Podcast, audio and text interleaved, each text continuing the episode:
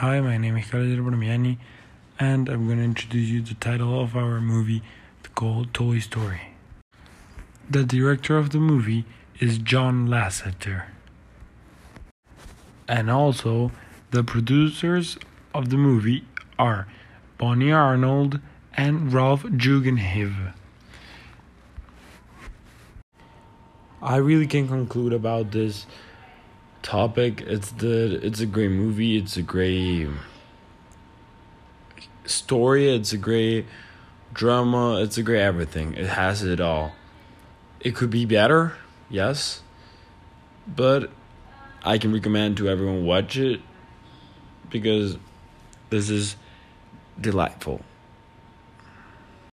Well, the company is Pixar, but they also have other movies like Mr. Inc- like The Incredibles and others. I really can conclude about this topic. It's the it's a great movie. It's a great story. It's a great drama. It's a great everything. It has it all. It could be better, yes, but I can recommend to everyone watch it because this is delightful. Well, the company is Pixar, but they also have other movies like Mr. Inc- like The Incredibles and others. And the country of origin of the movie is United States of America. Hi, my name is Ana Paula Rodriguez, and I am of section A. So this movie have genre like comedy, animated, adventure, and for children's. Have a duration of 81 minutes.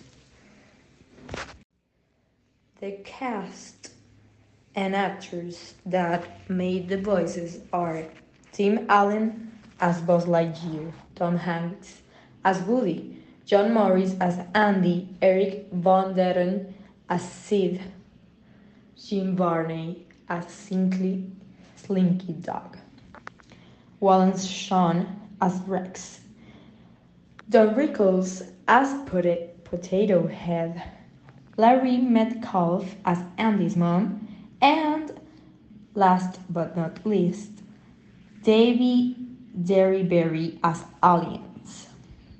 So, the release date was in 1995.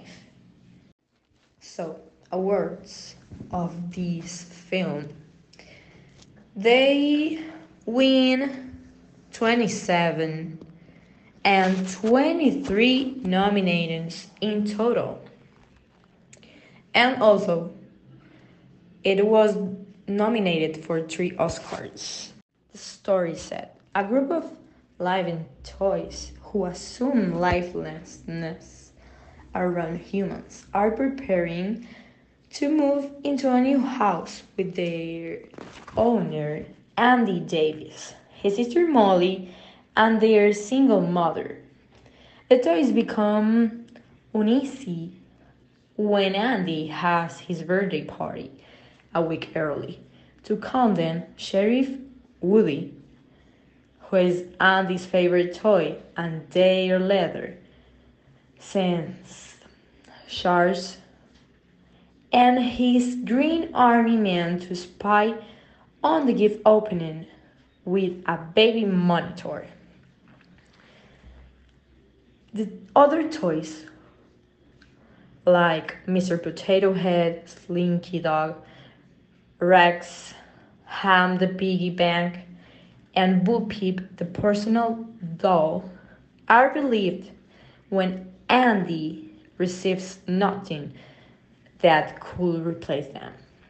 Andy then receives a last minute surprise gift from his mother, a Buzz Lightyear action figure who believes he is the real Space Ranger. Buzz impresses the other toys with his various freaking and becoming Andy's new favorite toy, making Woody jealous. The time period of the movie